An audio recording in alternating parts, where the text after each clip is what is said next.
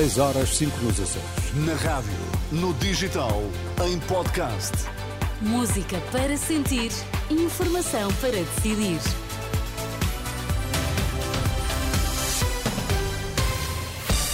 Notícias na Renascença destaques esta hora. A Organização Mundial da Saúde ordena a retirada total do maior hospital da faixa de Gaza. A Caritas de Beja alerta para a exploração laboral e para o tráfico de seres humanos na região. A Organização Mundial da Saúde tem em curso um plano de retirada do Hospital Al-Shifa, na faixa de Gaza, medida que surge depois de uma equipa da OMS ter estado este sábado naquela unidade hospitalar que descreve como uma zona de morte. E, entretanto, esta noite o jornal do Washington Post dava conta de um pré-acordo entre os Estados Unidos, o Hamas e Israel.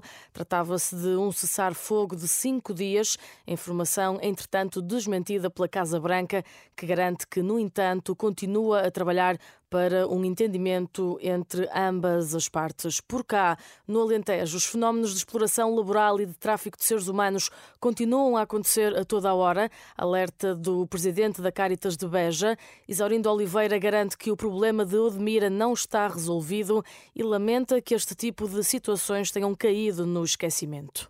Repara, aconteceu o Odmira, depois aconteceu aqui Beja, e depois acontece, mas depois tudo desaparece e parece que tudo, tudo ficou resolvido. E, e fenómenos como Odmira podem voltar a acontecer, Exaurindo? É, estão a acontecer a toda a hora. É, o problema de Odmira não foi resolvido, o problema de resolvido foi atamancado, assim como os problemas aqui de Beja são atamancados. Encontra-se uma solução dissimulada, digamos uma assim. uma solução dissimulada, uma solução aparente, não é? porque estes problemas são de muito difícil solução.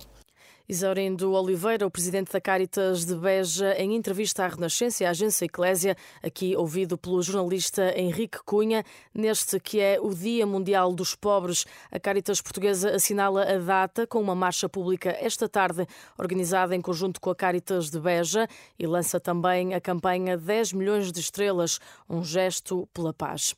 Vários hospitais do país não estão a informar as populações sobre os constrangimentos nos serviços de urgência. A denúncia é do bastonário da Ordem dos Médicos, que lamenta o que diz ser a falsa sensação de segurança que é transmitida às populações. Carlos Cortes pede, por isso, transparência. Muitos hospitais, têm sido reportado à Ordem dos Médicos, não informam a população que uh, tem uh, alguns uh, constrangimentos na urgência em determinadas áreas. Isso tem acontecido por vários hospitais no país que não informam devidamente a população permitindo assim que a população, tendo esse conhecimento, obviamente, não se dirijam uh, uh, àquele serviço de urgência, mas, enfim, que tomem uh, outra decisão de ir para um serviço de urgência que lhes possa dar que lhes possa dar essa resposta. O bastonário da Ordem dos Médicos prevê ainda um agravamento da situação no Serviço Nacional de Saúde já no próximo mês. Daquilo que poderá vir a acontecer em dezembro, uh, será ainda mais gravoso daquilo que está a acontecer em novembro e que, incompreensivelmente, o Ministério da Saúde está a tentar esconder. Os alertas de Carlos Cortes, bastonário da Ordem dos Médicos. Goleada histórica. A França alcançou a maior vitória de sempre das qualificações para campeonatos da Europa de futebol ao golear este sábado Gibraltar por 14-0. A França junta-se assim aos Países Baixos, à Roménia e à Suíça, que este sábado asseguraram passagem à fase final do Euro 2024. Hoje é a vez de Portugal entrar em campo e, apesar do apuramento já estar assegurado. A seleção quer vencer o jogo frente à Islândia. O selecionador nacional prepara-se para fazer alterações ao 11.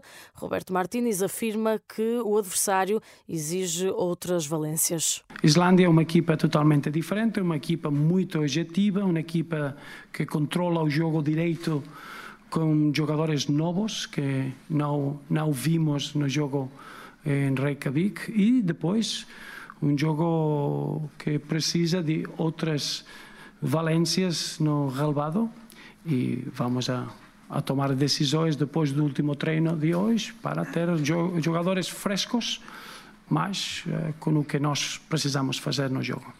Portugal e Islândia têm encontro marcado para as 8 menos um quarto da noite em Alvalade, um jogo que pode acompanhar ao minuto em rr.pt.